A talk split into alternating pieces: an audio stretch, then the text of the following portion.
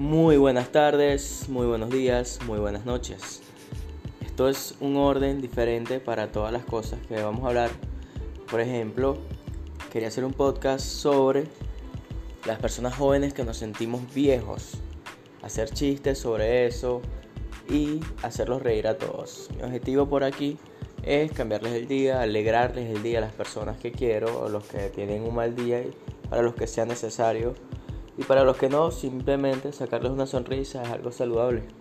Así que, ¿por qué no empezamos por mi nombre? Mi nombre es David Sotomayor. Soy administrador comercial, fanático del comercio y me gustan muchas cosas amante del trabajo. Así que este, no se dejen guiar por mi currículum.